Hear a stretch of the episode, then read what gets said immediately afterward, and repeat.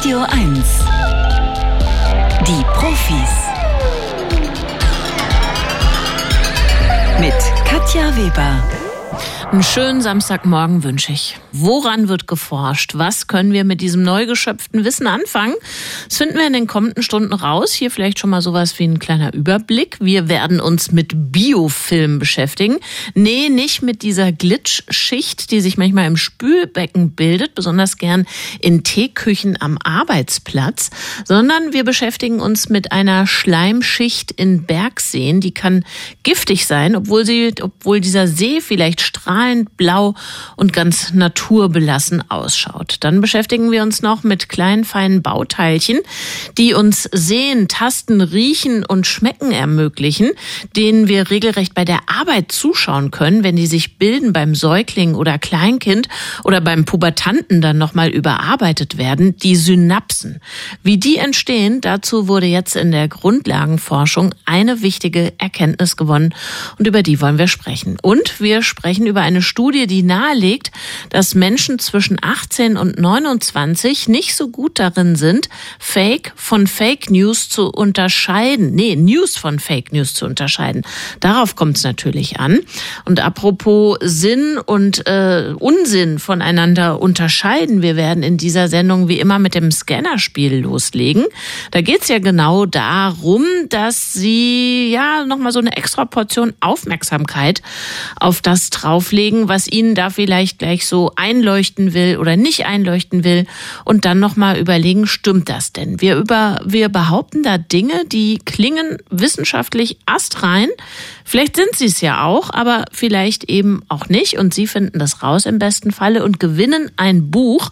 Und zwar ein Buch über Pompeji, das heißt Vom Zauber des Untergangs.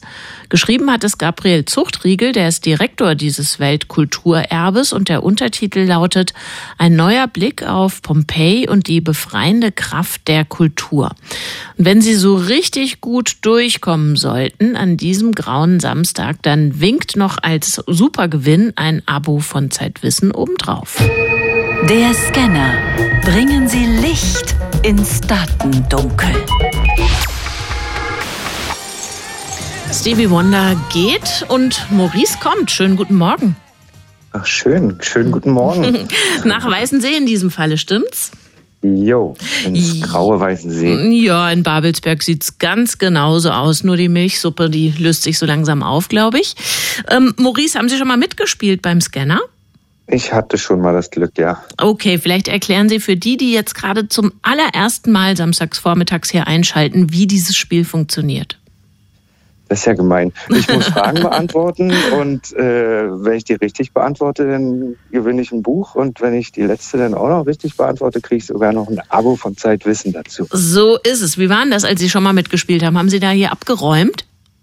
Ich habe schon zweimal mitgespielt. Beim ersten Mal habe ich Glück gehabt und habe einfach angerufen und bin beim, äh, als das äh, Buch äh, rausgegeben wurde, habe da gewonnen. Mhm, so als Seiteneinsteiger. Mhm. Genau, und dann habe ich einmal komplett durchgezogen und habe äh, das Mare-Abo gewonnen. Na, und das Buch. Ah, okay, alles klar. Jetzt können Sie hier das Triple perfekt machen, aber natürlich ja. von einer ungünstigen Ausgangsposition. Also tatsächlich müssen Sie sich ja dann hier, um dann wirklich zum Supergewinn sich durchzurackern, vier, vier vier Behauptungen auf, äh, ja, auf Herz und Nieren prüfen. Und ähm, vielleicht interessant zu wissen, womit beschäftigen Sie sich denn sonst so, wenn Sie nicht bei den Profis anrufen? Ach, ich bin äh, ein Maler und beschäftige mich mit, womit beschäftige ich mich mit ein bisschen Musik und mit Basketball. Das sind so meine Hobbys. Okay, das hilft Ihnen jetzt hier zumindest bei der ersten wissenschaftlichen Behauptung nichts, aber vielleicht hilft ja das Bauchgefühl. Wir gucken. Ja. Meeresschildkröten werden vom Geruch des Plastikmülls angezogen. Das ermittelte ein Forscherteam im Westen der USA. Dafür wurden 15 Schildkröten jeweils vier verschiedenen Gerüchen ausgesetzt, beispielsweise dem von Plastik oder dem von Futter. Ihre Reaktionen wurden durch Videokameras beobachtet. Das Ergebnis? Schildkröten reagieren auf den Geruch von Plastik aus dem Meer genauso stark wie auf den von Futter. Meeresschildkröten werden vom Geruch des Plastikmülls angezogen, lautet die Aussage. Wäre natürlich fatal, wenn es stimmt. Stimmt's, Maurice? Ja, Ich sag, wenn am Plastikmüll noch irgendwelche Reste vom Essen dran sind, dass sie das mitriechen. Aber ich glaube eigentlich, äh, ja, auch blöd gefragt oder gestellt die Frage. Also werden Sie angezogen oder nicht? Mir reicht ein einfaches Ja oder Nein. Nein. Nein, sagen Sie, Maurice. Das wird hier heute nichts mit dem Supergewinn und auch Nein. nichts mit dem Buch, denn tatsächlich ist es wirklich fatalerweise so, dass offenbar im Plastik Geruchsstoffe enthalten sind. Also da geht es nicht um Lebensmittelreste oder sowas. Mhm. Es geht wirklich um das Plastik an sich und das zieht Schildkröten an ähm, mit den bekannten schrecklichen Folgen. Ein Grund Traurig. mehr, das Zeug aus den Meeren zu holen. Maurice. Ja, ich, äh, ja, bin dafür, das rauszuholen. Wir waren gerade in Griechenland, da war alles voller Plastikmüll Mhm. an den Stränden. Das war schrecklich. Schrecklich, die Menschen. Alle Menschen, die gerade zuhören, die immer ihren Müll irgendwo hinwerfen, werft euren Müll in den Mülleimer. Ja, Gut, oder, oder, oder nehmt mehr weg, würde ich äh, Mehrweg noch, natürlich auch, aber toppen wollen. zumindest, zumindest, zumindest äh, entsorgen und nicht einfach irgendwo hinwerfen. Die ganzen Becher und die ganzen Flaschen. Und, ja, Maurice. das ist traurig. Vielen Dank fürs Mitspielen und dann äh, Ja. weiterhin einen schönen Samstag in Weißensee ohne den Gewinn von Radio 1. Dankeschön. Adieu, danke Euch fürs. Mitspielen. Danke, ciao. Dann schauen wir weiter, wie es aussieht bei Christina in Tempelhof. Guten Morgen. Guten Morgen. Hätten Sie es gewusst? Ich war mir nicht so ganz sicher. Ich, ich weiß es nicht genau. Nein, ich wusste es nicht. Nein. Okay, dann gucken wir mal, wie das hier bei unserer zweiten Behauptung ausschaut, Christina. Antipsychotika könnten Psychosen sogar noch verschlimmern. Medikamente, die beispielsweise Halluzinationen oder Wahnvorstellungen reduzieren sollen, verringern die graue Hirnsubstanz. Das fanden Forschende der Monash University in Melbourne heraus. Die graue Hirnsubstanz liegt an der Außenseite des Gehirns und enthält die Zellkörper der Neuronen. Dieser Teil des Gehirns verliert bei psychotischen Krankheiten an Volumen. Der Volumenverlust wird durch die Einnahme von Medikamenten gegen Psychosen nochmals verstärkt. So, das war kompliziert, aber nochmal der einfache erste Aussagesatz. Antipsychotika können Psychosen sogar noch verschlimmern. Ist das richtig oder falsch, Christina? Ja, ich glaube schon, das kann passieren. Sie glauben schon, das kann passieren und tatsächlich ist das genau das Ergebnis dieser Studie, was natürlich auch nur eine Studie ist, ähm, aber in diesem Falle auf jeden Fall richtig und Sie sind weiter dran. Merkur dehnt sich aus. Diese Erkenntnis gewannen Forschende aus Großbritannien, Frankreich und Spanien, indem sie die Aufnahmen der NASA-Merkur-Sonde analysierten. Auf den Bildern schauten sie sich die Oberfläche Merkurs genauer an und sahen, der Planet besitzt viele Hügel, die auf eine Ausdehnung der Oberfläche hindeuten. Also könnte der kleinste Planet im Sonnensystem vielleicht in einigen Millionen Jahren dem Mars Konkurrenz in Sachen Größe machen. Der Merkur de- dehnt sich aus, behaupten wir. Sind Sie eine Sternenforscherin? Nö, eigentlich nicht. Also, Dann aber ähm, dehnt er sich aus? mö möglich wäre das ja schon. Möglich wäre das ja schon. Mir wäre aber ein klares Ja oder Nein lieber. Ja, dann sage ich ja. Sie sagen ja, Christina, und das ist exakt falsch. Tatsächlich wird Oh, der Merkur schade. kleiner. Also da haben wir Oh. genau die Aussage verdreht und das Gegenteil behauptet. Er wird kleiner und da trennen sich unsere Wege. Hm, das ist aber schade. Das ist sag ich wirklich schade, zumal wir ja vorhin schon festgestellt hatten, dass es eigentlich dankbar ist, so als zweite oder ein dritte ins Spiel zu kommen. Christina, schönes Wochenende für Sie. Okay, danke. Tschüss. Und die dankbare Position hat jetzt die Christiane. Guten Morgen, Christiane. Guten Morgen. So, und äh, wir würden Sie dann äh, jetzt sozusagen gleich ähm, in Versuchung führen. Der letzte Scan. Echte Profis gewinnen ein Jahresabo von Zeit, Wissen oder verlieren alles. Also, Sie können hier alles klar machen. Buch wie Abo, aber Sie müssen das hier richtig beantworten. Der Klimawandel nimmt Einfluss auf den Biergeschmack. Dies befürchten Wissenschaftler der Czech Academy of Sciences und der Universität Cambridge. Sie untersuchten die Qualität und Quantität von Hopfen in Europa. Durch ihre Untersuchung kamen sie zu folgendem Ergebnis. Die Bitterstoffe im Hopfen, die dem Bier den besonderen Geschmack verleihen, nehmen ab. Grund dafür sind die extremen Temperaturen. Also der Klimawandel schlägt durch bis aufs Bier, sagen wir, nimmt Einfluss auf den Biergeschmack. Ist das richtig? Also, ich würde hier einfach mal mit Ja beantworten. Sind Sie eine passionierte Biertrinkerin? Ja, ich nicht, aber mein Mann. okay. Der jahrelange wissenschaftliche Austausch mit Ihrem Mann hat hier zum Gewinn geführt. Sie haben Buch wie Abo gewonnen. Können Sie sich dann teilen mit dem Gemahl? Ja. Christiane, viel Spaß ja. mit beidem und schöne Grüße an den Gatten. Ja, mach ich doch. Dankeschön. Gutes Wochenende. Ja, gleichfalls. Tschüss. Da liegt er vor uns, der Bergsee, leuchtend türkisblau, ein erfrischendes Versprechen. Die Steine auf dem Grund des Sees könnten glitschig sein, Biofilm, an sich prima, die Mikroben darin halten das Wasser sauber. Aber auch dieser Biofilm verändert sich, weil wir Menschen das Klima verändert haben und es weiterhin tun. Hans-Peter Grossart ist Professor für aquatische mikrobielle Ökologie und funktionelle Biodiversität an der Universität Potsdam und er ist Forschungsgruppe Forschungsgruppenleiter beim Leibniz-Institut für Gewässerökologie und Binnenfischerei am Müggelsee gelegen. Und er hat untersucht, gemeinsam mit französischen und österreichischen Teams, was sich ändert, wenn sich diese Schleimschicht verändert. Schönen guten Morgen, Herr Grossart. Ja, schönen guten Morgen. Lassen Sie uns erstmal darüber sprechen, wie diese Schicht beschaffen sein sollte, damit sie diesem Ökosystem Bergsee zugutekommt. Was sollte da idealerweise drin sein? Ja, idealerweise sollten natürlich die richtigen Organismen enthalten sein.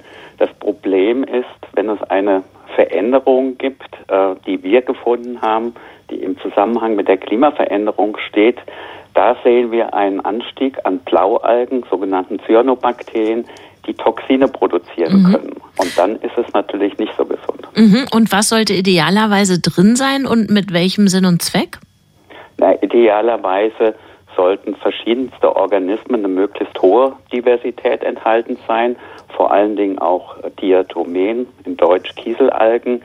Die sind eben relativ unschädlich und bilden auch eine gute Nahrungsgrundlage für das aquatische Nahrungsnetz. Sie haben jetzt fünf Jahre lang den Biofilm untersucht und zwar in 26 Seen der französischen Pyrenäen. Wie sieht der Biofilm da aus? Also wie viel Kieselalge ist drin, wie viel Blaualge? Also man kann das nicht genau sagen, das äh, unterscheidet sich natürlich anhand der Eigenschaften der Seen, aber was wir gefunden haben, ist, dass es eine Tendenz gibt, dass die Blaualgen zunehmen und auch die Toxinbildung, denn wir haben auch nach der Toxinbildung direkt geschaut. Blaualgen kennen alle Menschen, die in Brandenburg gerne, auch in Berliner Seen gerne baden gehen. Da gibt's sie dann im Sommer und teilweise so, dass die Seen gesperrt werden müssen. Oft sind die dann auch von außen gut erkennbar. Das Wasser wird trübe. Ich las aber, dass die Bergseen trotzdem klar bleiben. Wie kann das sein? Ja, das liegt daran, dass bei uns in Brandenburg relativ viele Nährstoffe schon im Wasser sind und die Blaualgen dann im Wasser, im Plankton vorkommen. Und damit der See grün eingefärbt wird, weil die Blaualgen haben bestimmte Pigmente, die die Seen sehr schnell grün erscheinen lassen, vor allen Dingen, wenn sie in hohen Dichten vorkommen. Mhm. Und in den Bergseen sieht man das nicht im Wasser, sondern da findet die Veränderung im Biofilm statt, also auf dem Seeboden. Mhm. Die ähm, deutlichste Veränderung, die wir dann hier wahrnehmen, ist, dass diese Badeseen gesperrt sind, weil es da unter Umständen zu Vergiftungen kommen könnte, wenn man dieses blaualgenversetzte Wasser schluckt. Welche Folgen hat das bei den Bergseen? Bei den Bergseen ist es eher indirekt, wenn man äh, baden geht nimmt man nicht wirklich die Toxine in großen Mengen über die Haut auf. Äh, man kann sie tatsächlich auch einatmen, wenn mhm. sie in die Luft gelangen, in die Atmosphäre gelangen. Aber das ist nicht so das Problem, sondern in den Bergseen ist natürlich das Problem, dass die, ähm, dass das Wasser getrunken wird von verschiedenen Tieren und äh, die sich damit dann vergiften können. Sie haben, wie gesagt, französische Seen beprobt in den Pyrenäen. Lassen sich die Ergebnisse auf Bergseen, sagen wir, in den Alpen übertragen? Ähm, nicht unbedingt eins zu eins, denn man muss sich genau die Gegebenheiten anschauen. Wir haben hier gefunden in den Pyrenäen auch ein ähm, West-Ost-Gradient. Ähm, Im Westen werden die Niederschläge zunehmen, im Osten nehmen sie ab. Ähm, und damit verändert sich natürlich auch die Chemie des Wassers. Und was eine große Rolle spielt, ist die Veränderung, der Anstieg des pHs durch die Kalzitverwitterung. Ähm, also Gesteinsverwitterung ist das Gesteinsverwitterung, richtig? genau. Aber es ist natürlich Kalkgestein und nicht äh, irgendwelche anderen Basalte oder sowas. Die würden natürlich die Chemie anders beeinflussen. Aber in den Pyrenäen ist es tatsächlich so, diese Kalkverwitterung führt zu einem Anstieg von dem pH und das begünstigt auch das Wachstum der Cyanobakterien, der Blaualgen. Also ein unguter Kreislauf. Lässt sich dieser Prozess irgendwie aufhalten oder vielleicht sogar zurückdrehen? Das ist natürlich eine schwierige Frage. Ähm, die Gesteinsverbitterung als solche lässt sich natürlich nicht verhindern. Ich denke, man kann natürlich durch ein Management ähm, auch über die Nahrungskette verhindern, dass eben Blaualgen dominant werden. Bei den Pyrenäen, äh, der, bei den Seen in den Pyrenäen kommt dazu, dass äh, dort häufig Fischbesatz gemacht wird, der sich stark auf die Nahrungskette auswirkt, was auch die Blaualgen begünstigen kann. Welche Fische werden da dann eingesetzt in die Seen? Das sind unterschiedliche Fische, äh, meistens standortfremde Fische, die dazu führen, dass das Nahrungsnetz sich verändert. Das sagt Hans-Peter Grossart vom Leibniz-Institut für Gewässerökologie und Binnenfischerei am Müggelsee über die Veränderungen des Biofilms in Bergseen, die auf unsere Eingriffe ins Klimasystem zurückzuführen sind. Besten Dank für das Gespräch. Ja, herzlichen Dank auch. Tschüss. Vielleicht genießen Sie gerade Ihr frisches Frühstücksbrötchen, Ihren Kaffee dazu. Sie wissen, wie es ist, barfuß über Sand zu laufen, frisch gemähtes Gras zu riechen, Musik zu hören oder an einem trüben Tag wie heute unterschiedliche Graustufen wahrzunehmen. Die meisten Menschen können all das dank ihrer Synapsen. An diesen neuronalen Kontaktstellen werden Reize oder Eindrücke übertragen, für uns überhaupt erst wahrnehmbar gemacht. Da werden elektrische Signale in in chemische übersetzt und über diesen Prozess weiß man nicht alles, aber schon so einiges. Aber wie entstehen denn diese Informationsübergabepunkte in unserem Kopf? Dazu gibt es jetzt neue Erkenntnisse. Dank eines Teams des Leibniz, Leibniz Forschungsinstituts für molekulare Pharmakologie unter der Leitung von Volker Hauke, der ist auch Professor für Pharmakologie an der Freien Universität Berlin. Schönen guten Morgen, Herr Hauke. Schönen guten Morgen zusammen. Wenn Sie Ihren Erstis sagen, wofür wir Menschen Synapsen brauchen, in so einem handlichen Satz, was sagen Sie?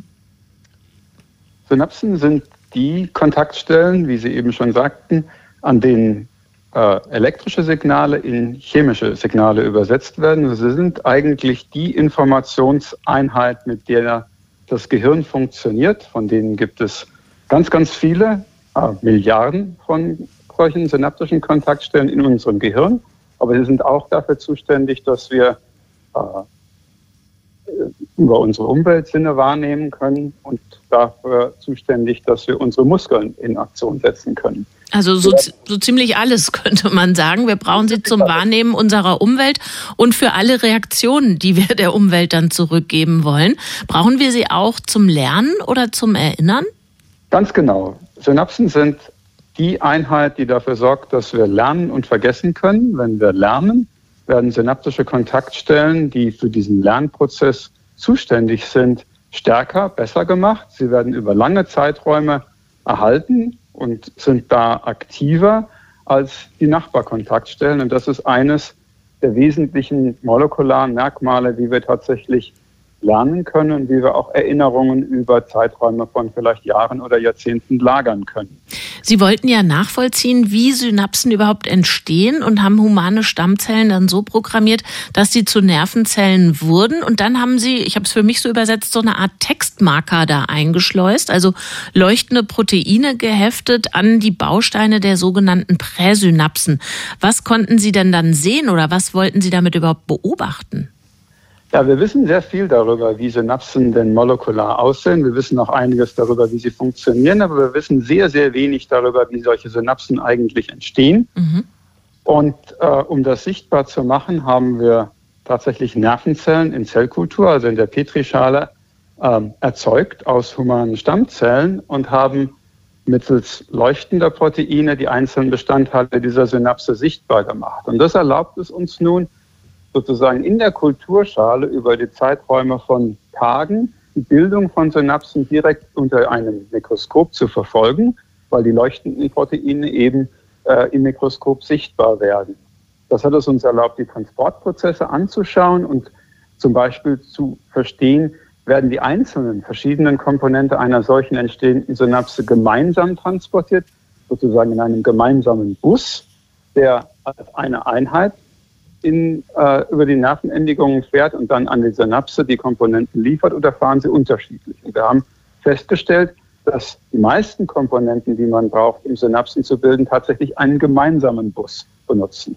Also Sie haben damit sichtbar gemacht, welchen Weg diese Proteine nehmen. Was verstehen Sie denn jetzt dadurch besser, dass Sie wissen, die begeben sich gemeinschaftlich auf die Reise, um im Bild zu bleiben?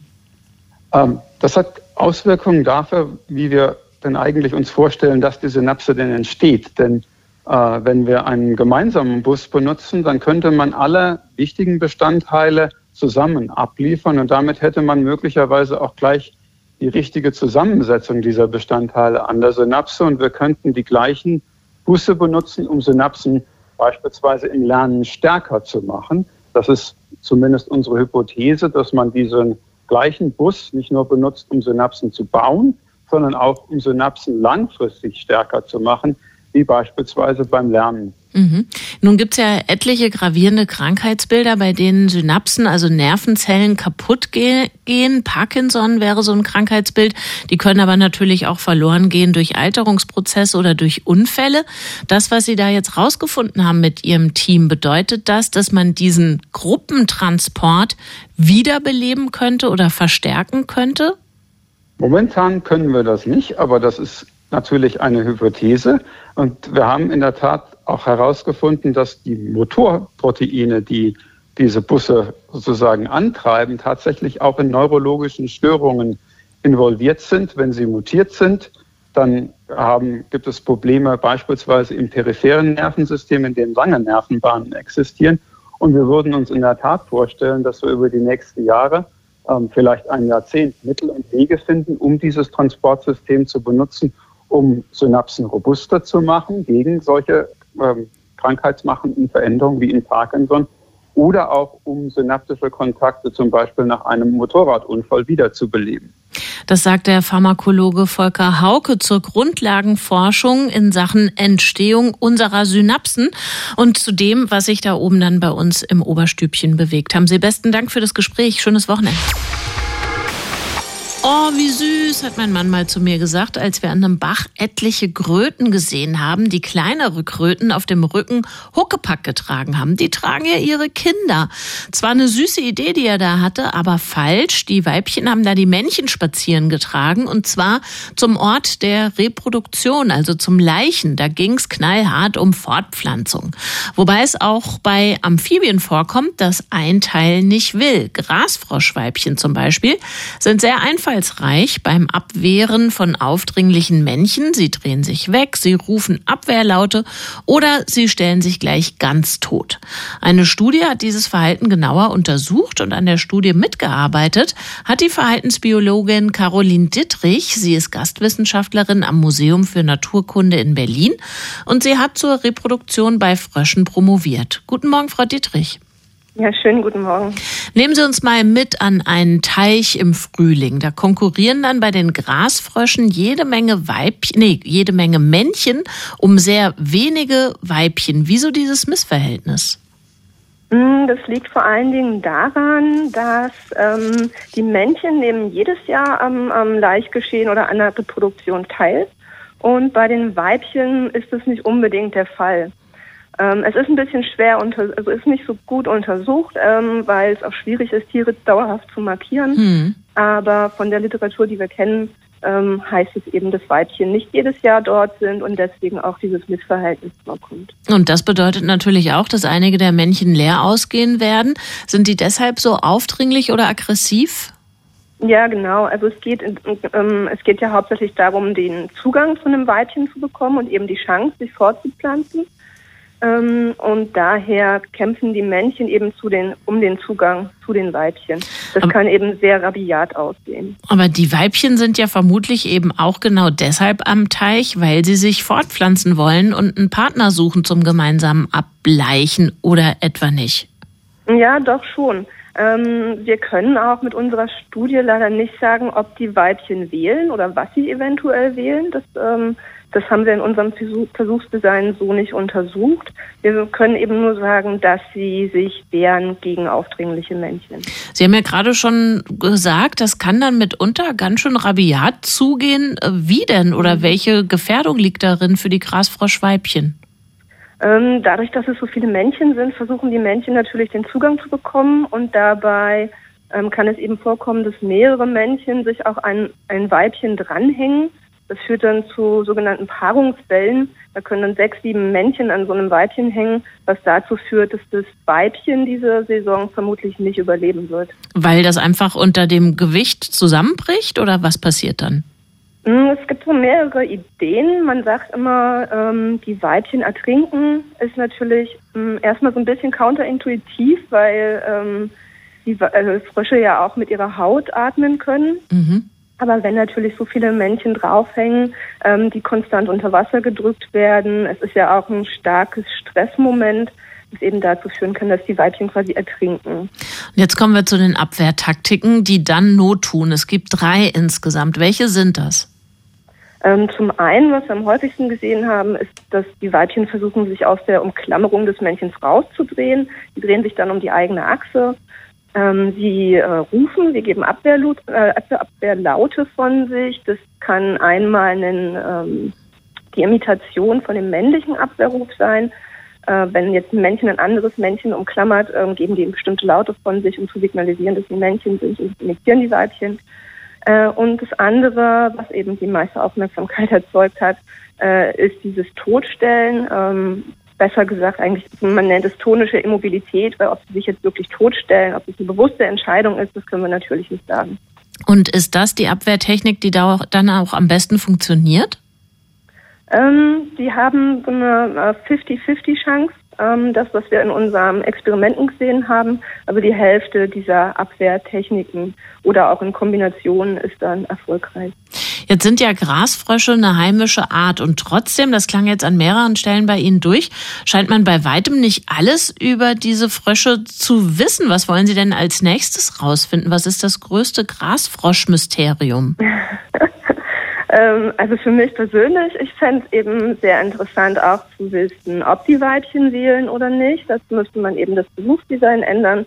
Ich fände es interessant zu wissen, ob die Weibchen das mit dem Alter, ähm, ob das eine Altersfrage ist oder eine Erfahrung. Wir haben eben gesehen, dass jüngere Weibchen diese Verhaltensweisen öfter zeigen, was äh, ein Indiz dafür ist, dass es eventuell was mit Lernen und Erfahrung zu tun hat. Also je mhm. öfter ein Weibchen an der Paarung teilgenommen hat, dass sie ähm, dadurch eben weniger Abwehrverhalten zeigt oder weniger gestresst ist, ist ja eben auch sehr interessant, in Richtung Stresshormone zu schauen.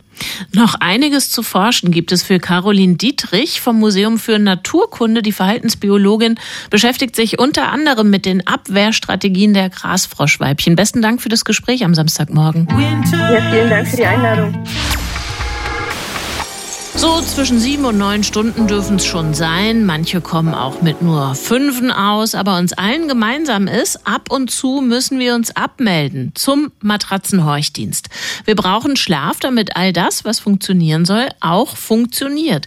Sogar dieser Mann hier braucht ab und zu eine Mütze davon. Er ist Mitglied des Komitees des IG Nobelpreises für kuriose wissenschaftliche Forschungen, Vorsitzender der Deutschen Dracula-Gesellschaft und der bekannteste Kriminalbiologe der Welt. Dr. Marc Benecke, live auf Radio 1, die Profis. Schönen guten Morgen, Marc. Hast du wirklich Matratzenhorchdienst gesagt? Das habe ich das letzte Mal vor 35 Jahren gehört, dieses schöne Wort. Beim Scrabble räumst du damit ab. Ziemlich nice.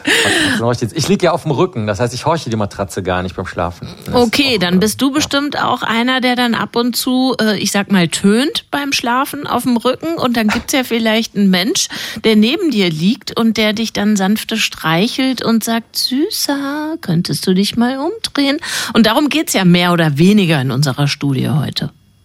Also ich muss dazu sagen, die Ines äh, ist nicht so, weil sie angeblich, also ich weiß nicht, ob ich schnarche oder nicht, aber sie ist der Meinung, Schnarchen ist ein gutes Zeichen, da weiß man, dass die, der, die andere Person im Raum ist, hat sie mal gesagt. Also so gesehen würde sie nicht sagen, dreh dich mal um, wenn ich schnarchen würde, aber die Kollegen und Kolleginnen hier, die die Studie gemacht haben, übrigens aus legendären Krankenhäusern und Universitäten, also sowohl die Sorbonne, die berühmte Uni, als auch Salpêtrière, was, was ein super berühmtes Krankenhaus in Paris ist, die haben ein Narkolepsie-Labor, wo Leute, die tagsüber so kurz einschlafen mhm. und dabei übrigens auch tatsächlich öfter schnarchen, die haben die gebeten, gebeten, sowohl die gesunden, also 20 gesunde sozusagen und 27 mit Narkolepsie, die sollen mal so ein Tagesschläfchen machen, also nicht den von dir genannten äh, ruhenden langen Matratzenhorchdienst und haben dann denen eine Aufgabe gegeben. Das ist der Unterschied zu dem Ansprechen, Schatz, dreh dich mal um. Die haben dann nämlich gesagt, unterscheiden Sie bitte, ob wir Ihnen jetzt ein echtes Wort sagen oder ein Quatschwort, also sowas wie Maluma, Takete, Worte, die es nicht gibt, oder mhm. halt, keine Ahnung, Paprika, Brille oder sonst irgendwas. Und dann sollten Sie entweder runzeln, die Stirn runzeln, wenn es ein erfundenes Wort war, oder sie sollten ähm, lächeln, wenn es ein echtes Wort war. Und zwar mehrmals hintereinander. Und gleichzeitig wurden die komplett verkabelt. Es wurden die Muskeln von denen gemessen, äh, also die Muskelbewegung oder Schlaffheit. Im Tiefschlaf hat man ja ganz schlaffe Muskeln. Ähm, es wurden die Gehirnströme gemessen und noch die ganzen Alpha-Wellen und Beta- und äh, Delta-Wellen und so. Das heißt, so dass man auch sicher sein konnte, ob die wirklich schlafen oder nicht. Mhm. Und jetzt äh, stellte sich heraus, dass in den meisten von diesen Phasen die Leute tatsächlich diese bewusste Aufgabe lösen konnten. Also die konnten zumindest in weit über der Hälfte der Fälle während der Einschlafphase, wo die Leute aber auch wirklich geschlafen haben, und in der Traumphase, dort übrigens besonders gut, konnten sie die Aufgabe lösen. Und deswegen haben die Kollegen gesagt, was ist jetzt eigentlich Bewusstsein? Das ist jetzt die tolle Forschungsfrage. Also ist zum Beispiel Schlafwandeln, ist das was Bewusstes oder was Unbewusstes? Ist es, wenn ich mitten im Schlaf unterscheiden kann, ob es ein echtes Wort oder ein nicht echtes Wort ist? Ist das Bewusstsein? Oder ist nur Bewusstsein, wenn wir wach, wach sind, also tatsächlich wissen, dass wir wach sind und dann draußen rumtalpen? Also das ist die Besonderheit an dieser Studie und das war die Frage, die die Kollegen und Kolleginnen da unbedingt mal geklärt haben wollten. Aber gibt es denn schon sowas wie Indizien, ob man auch im Schlaf Zustand von einer Art der Bewusstheit reden kann? Die Kollegen behaupten das einfach. Die sagen, weil die Unterscheidung von Worten immer ein bewusster Vorgang ist, deswegen ist das ein bewusstes äh, Ereignis, was da stattfindet. Sie haben das aber auch wirklich sehr, sehr schön gemacht, muss man Ihnen sagen. Zum Beispiel haben Sie geguckt, ist das irgendein Zufall? Zum Beispiel träumen die Leute einfach von dem Test, aber führen gar nicht den echten Test durch und haben deswegen die Verzögerung sich angeschaut, die auftritt, wenn du nämlich äh, bei, so wie wir beide jetzt, falls wir beide bewusst sprechen sollten und nicht Was ja auch keiner weiß. Weiß ja keiner, ja, genau. Dann äh, ist es so, dass wenn ich dir ein Quatschwort sage und du entscheiden sollst, ob das echt ist oder nicht, dann hast du eine längere Verzögerung, als wenn es ein echtes Wort ist, bis du mir die Entscheidung mitteilst. Und das mhm. alles hat eben während diesem sozusagen bewussten Schlaf auch stattgefunden. Das waren 100 Millisekunden Verzögerung oder 130 äh, Millisekunden bei den Narkoleptikern. Und damit haben die gesagt, wenn genau diese Verzögerung wie beim normalen Wachzustand auftritt, ist das jetzt eben eine bewusste Leistung im Tiefschlaf. Und die zweite Verknüpfung, die die Kollegen spannend fanden, waren, wozu träumt man eigentlich? Weil es im Träumen nämlich besonders gut funktioniert. Und heutzutage glauben wir ja, das dient dazu, das Gedächtnis so ein bisschen umzusortieren und aufzuräumen. Dann haben sie gesagt, das wäre ja auch toll. Das heißt, dann haben wir auch hier wieder bewusste Vorgänge beim, bei der Gedächtnisbildung. Also deswegen ist es mehr als einfach nur, Schatz, dreh dich bitte um. Hier sind wir wir also ganz vorne an der Forschungsfront. Vielen Dank für den Bericht von Selbiger. Mach's gut. Sehr gerne. Ciao. Das war Dr. Marc Benecke live auf Radio 1. Die Profis. Vertrauen ist gut, kritisches Bewusstsein besser gilt insbesondere auch beim Nachrichtenkonsum. Gerade auf Social Media wird so viel Unsinn herumgereicht, da fällt es manchmal schwer, News von Desinformation zu unterscheiden. Ein Team an der University of Cambridge in Großbritannien hat einen Test entwickelt, mit dem sich herausfinden lässt, wie anfällig eine Person ist für Fake News. Es geht darum, wahre von falschen Schlagzeilen zu unterscheiden. Diesem Test haben sich etwa 1500 Erwachsene in den USA unterzogen Untersuchung und das Ergebnis, junge Menschen, also Menschen zwischen 18 und 29, sind schlechter im Detektieren von Fake News als ältere Personen. Friedrich Götz ist Assistenzprofessor für Sozial- und Persönlichkeitspsychologie an der University of British Columbia und er war damals noch in Großbritannien einer der beiden Autoren der Studie, über die wir jetzt sprechen wollen. Schönen guten Morgen nach Vancouver. Schönen guten Tag, Frau Weber. Sie haben den Probanden Schlagzeilen vorgelegt. Die sollten dann den Wahrheitsgehalt dieser Schlagzeilen beurteilen. Haben Sie vielleicht ein Beispiel für uns, für so eine Schlagzeile? Sehr gerne. Ein Beispiel für so eine Schlagzeile wäre, Eine aus drei Personen weltweit hat kein Vertrauen in Nichtregierungsorganisationen. Mhm. Und ist die wahr oder falsch? Das ist tatsächlich eine korrekte Schlagzeile. Der, also wahr. Okay, der Test funktioniert aber eigentlich ja eher gemünzt auf den US-amerikanischen Bereich oder ließe sich das beispielsweise in den deutschsprachigen Raum übertragen, was Sie uns da gerade vorgestellt haben? Da sprechen Sie schon einen wunden Punkt an. Ich habe jetzt bewusst eine der Schlagzeilen ausgewählt, die, die sich sicherlich auch international leichter verallgemeinern lässt. Es stimmt aber, dass wir den Test vor allem auf die englischsprachige Welt hin entwickelt haben also insbesondere auf Großbritannien und die USA. Und einige der Schlagzeilen sind dann beispielsweise spezifischer auf die politischen Kontexte dieser Länder zugeschnitten. Die lassen sich dann weniger gut in andere Länder wie beispielsweise Deutschland übertragen. Sie haben ein Sprachmodell, Vulgo KI, sagen wir so landläufig, verwendet, um die unwahren Schlagzeilen auszuhacken. Muss ich also Bullshit heute noch nicht mal selbst ausbrüten, weil die Maschine das viel schneller schafft in größerer Schlagzahl? die schafft es zum einen in größerer Schlagzahl, aber sie schafft es zum anderen auch in höherer Qualität. Und äh, das ist, glaube ich, der springende Punkt hier. Wir können natürlich uns alle selber äh, Bullshit ausdenken, gar keine Frage.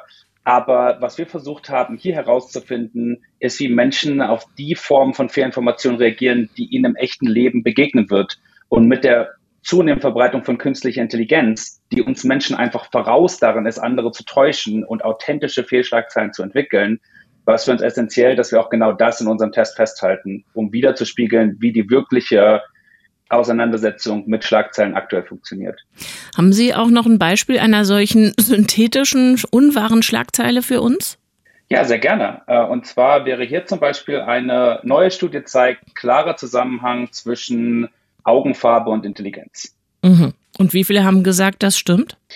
Das hängt von der Stichprobe ab. Wir haben inzwischen einige Studien durchgeführt, aber das ist ein, erstaunlicherweise eine Schlagzeile, die nicht von allen Leuten als äh, Falschinformation erkannt wird und man hat sogar sowas wie 30, 40 Prozent an Leuten, die auf diese Schlagzeile hereinfallen im Konkreten. Zoomen wir nochmal genauer rein in Ihre Befunde und insbesondere in den Befund, dass jüngere Menschen da tendenziell schlechter abschneiden als ältere. Wie sieht das aus im Verhältnis der 18 bis 29-Jährigen zu denen, die älter sind? Ja, das ist äh, eines der bisherigen Ergebnisse, die uns selbst stark frappiert hat. Was wir finden in repräsentativen Daten in den Vereinigten Staaten zumindest, ist, dass bei 18 bis 29-Jährigen ungefähr 36 Prozent der Befragten bei mindestens der Hälfte der Schlagzeilen falsch liegen. Mhm. Und interessanterweise sehen wir äh, ein gegenläufiges Muster bei den über 65-Jährigen, also denjenigen, die, die das aktive Arbeitsalter in aller Regel hinter sich haben. Dort gibt es nur weniger als 9 Prozent, die ähnlich schlechte Werte aufweisen. Haben Sie Erklärungen dafür? Also es sind ja verschiedene denkbar. Sind ältere Menschen vielleicht per se misstrauischer und junge Leute immer vertrauensvoller? Oder liegt es daran, dass die Älteren, Sie sagen, die Ü65 betrifft das hier insbesondere, dass die eben nicht schon immer online sind und mit ganz anderen Medien aufgewachsen sind als die Jüngeren, die in der Digitalität groß geworden sind? Ich glaube, das sind, das sind allesamt äh, interessante Erklärungsmuster. Was wichtig ist hier zu betonen, ist, dass das unsere erste große Studie dieser Art ist. Und ich glaube, gerade ein solcher kontraintuitiver Befund muss erst abgesichert werden und müsste sich über verschiedene andere Studien wiederholen, damit man darauf wirklich stark vertrauen kann. Mhm. Was ich glaube, was man hier allerdings äh, eventuell schon ein bisschen zwischen den Zeilen rauslesen kann, ist, äh, dass die reine Zeit, die man online verbringt, erstmal noch per se keine Medienkompetenz bedeutet. Und ich glaube, das ist eigentlich die Kernbotschaft, die wir auch als Forschende da mitnehmen können und sollten. Ich glaube, es gibt hier eine Möglichkeit für uns, Interventionen zu entwickeln, Bildungsprogramme zu entwickeln, um denjenigen, die sich am meisten im Internet herumtreiben, nämlich eben den jungen Menschen zwischen 18 und 29, Kompetenz zu vermitteln. Was auch noch wichtig zu betonen ist hier, ist, dieser Test guckt nicht nur Skepsis an. Also mit reiner Skepsis bekommt man kein gutes Ergebnis, sondern es geht wirklich um Differenzierungsfähigkeit. Das heißt also, die über 65-Jährigen können nicht nur Falschnachrichten leichter als solche erkennen, aber auch richtige Nachrichten leichter als solche einschätzen. Mhm, das ist wirklich total interessant, aber spiegelt natürlich auch das, was man oft hört, wenn es um Bildung geht, dass äh, eben junge Menschen gut sind als User, also mit Bedienfähigkeiten ausgestattet sind, dass aber die Nachrichtenkompetenz eine ganz andere Geschichte ist. Was ließe sich denn jetzt, Sie haben ja betont, da müssen noch weitere Studien folgen, um dann wirklich ein ganzes Bild zu haben, aber haben Sie vielleicht schon eine Idee, was sich von den Fake News resistenten Oldies lernen ließe?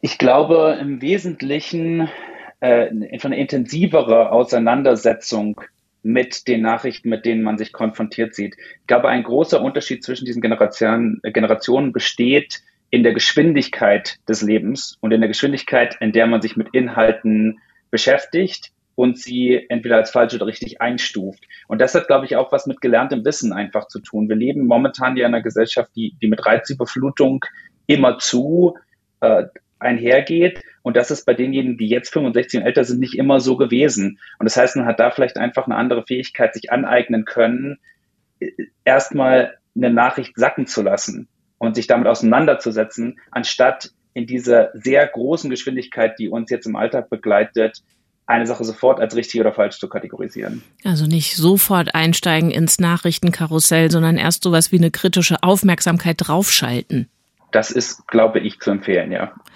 Sinn von Unsinn unterscheiden zu können, ist heute wichtiger denn je und Social Media macht es uns immer schwieriger. Nicht nur, aber vor allen Dingen für eher junge Menschen. Friedrich Götz ist Psychologieprofessor an der University of British Columbia und er hat uns erklärt, woran das liegt und was wir daraus lernen könnten. Herr Götz, herzlichen Dank dafür. Vielen Dank, Frau Weber. Radio 1, die Profis. Besser wissen. Eine Wolke kann mehrere Tonnen schwer sein. Flauschig, leicht und schwerelos. Eine Wolke. In Wahrheit ist sie aber ein richtiges Schwergewicht. Eine durchschnittliche Schönwetterwolke oder auch Cumuluswolke genannt, so 100 mal 100 Meter groß, wiegt zwischen 5 bis 10 Tonnen. So viel wie eine afrikanische Elefantenkuh und ein afrikanischer Elefantenbulle zusammen. Nur eben in der Luft. Wenn Wolken vom Himmel fallen, sehen wir das als Regen oder Schnee. Denn Wolken sind nichts anderes als eine Ansammlung von Wassertröpfchen, die durch die aufsteigende warme Luft in der Höhe gehalten werden. Radio 1